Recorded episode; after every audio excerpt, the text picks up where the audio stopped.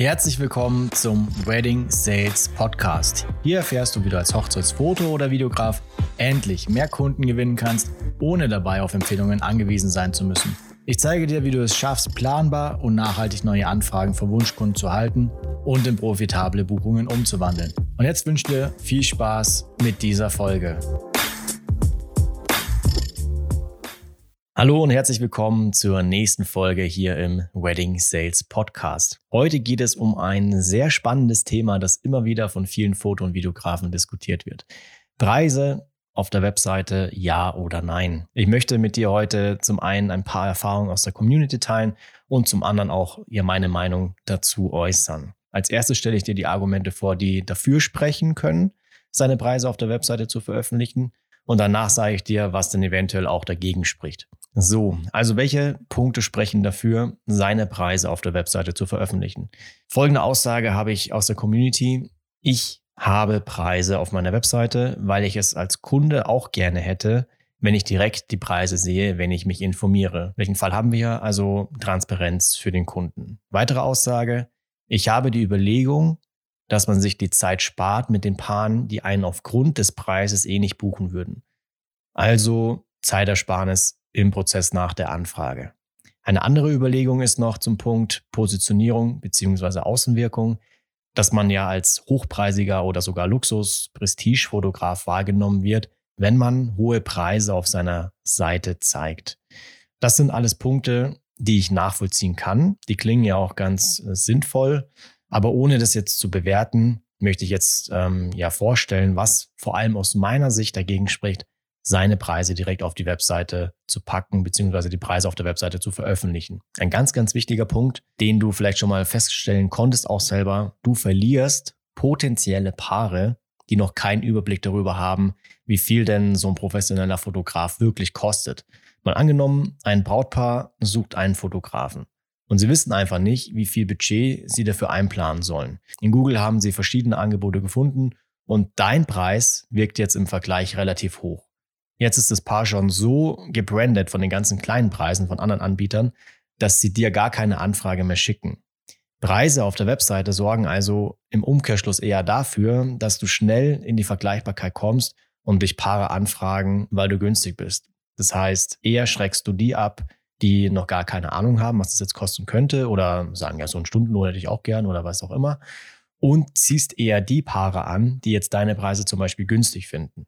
Und das ist schon meiner Meinung nach einfach das Hauptargument, das einfach dagegen spricht, seine Preise vorab öffentlich zu kommunizieren. Denn im Optimalfall läuft es doch so ab. Und das ist auch der Weg, den sich jeder Fotograf insgeheim wünscht, dass du dich nicht über deinen Preis, sondern über deine Leistung und Persönlichkeit verkaufst. Prinzipiell erstmal egal, ja, wie viel deine Leistung auch kostet. Es soll darum gehen, dass Paare dich gut finden, deine Arbeit gut finden und dich als ihren Foto- oder Videografen haben möchten. Und wenn das alles zutrifft, spielt dein Preis eine absolut nachrangige Rolle auch.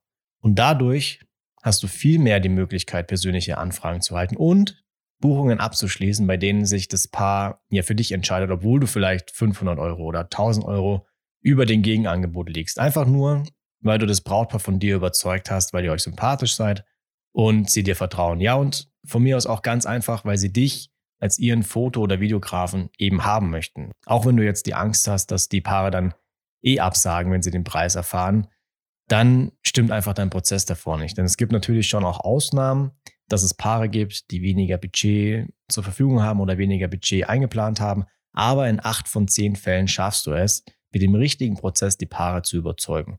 Dazu musst du natürlich ja auch spezialisiert sein, also keinen Bauchladen haben. Und dazu muss deine Außenwirkung stimmen, dein Außenauftritt und die Paare müssen dich als ja hochwertig wahrnehmen.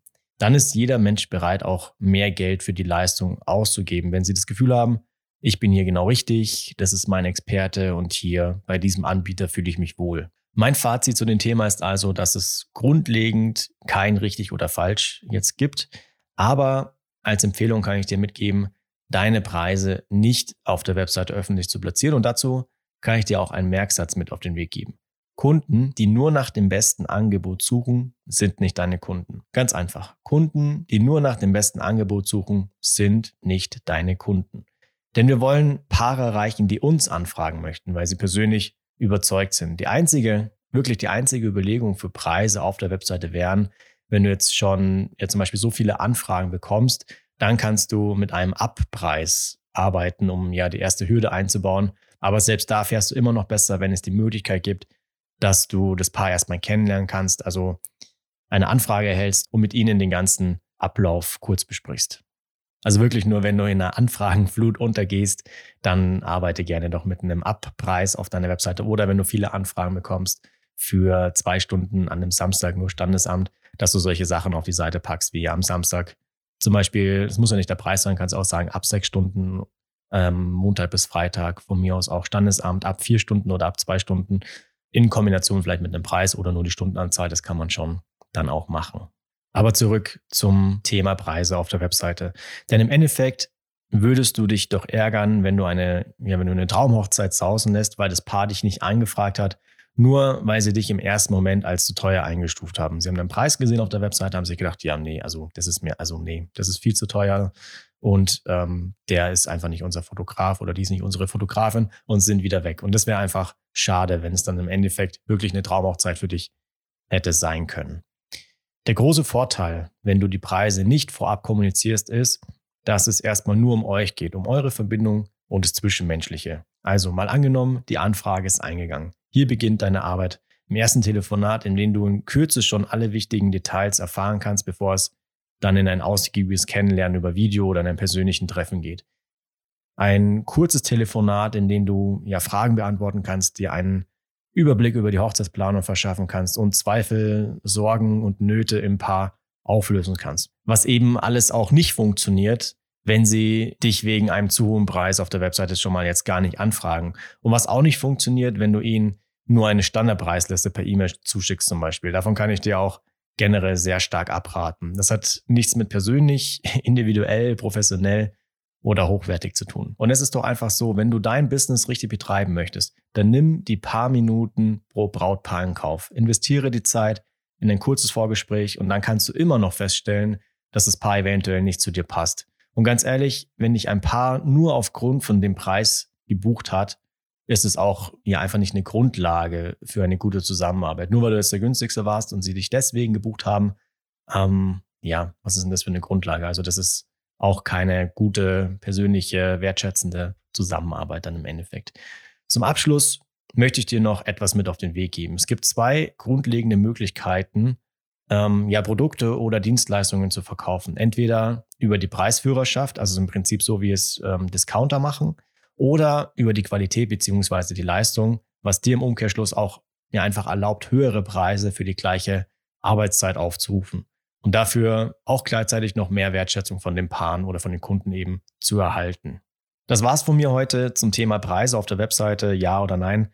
Ich hoffe, du kannst dir jetzt ein Bild dazu malen, welcher Weg für dich vielleicht sinnvoller ist. Die klare Empfehlung von mir lautet, Preise immer erst im persönlichen Gespräch kommunizieren. Wer darauf beharrt, vorab den Preis zu erfahren, ist meistens auch später ja ein komplizierter Kunde und das brauchen wir einfach nicht. Schreib mir gerne auf Instagram, wenn du Fragen dazu hast oder Feedback zur Folge hast und abonniere den Podcast, damit du auch die nächste Folge wieder ähm, nicht verpasst. Ich wünsche dir weiterhin viel Erfolg, alles Gute, mach's gut und ja, bis zum nächsten Mal. Ciao. Ich hoffe, dass dir diese Folge wieder gefallen hat. Wenn du nun auch endlich planbar mehr Kunden als Hochzeitsfoto- oder Videograf gewinnen möchtest, dann gehe jetzt auf alexandervisa.de und buche ein kostenloses Coaching-Gespräch.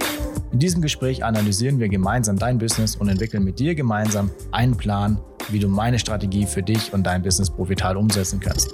Es sind immer dieselben drei Bausteine, die du meistern musst, wenn du ein erfolgreiches Business als Hochzeitsfoto- oder Videograf aufbauen möchtest. Du möchtest wissen, welche Bausteine das sind, dann geh jetzt auf alexandervisa.de und finde es heraus.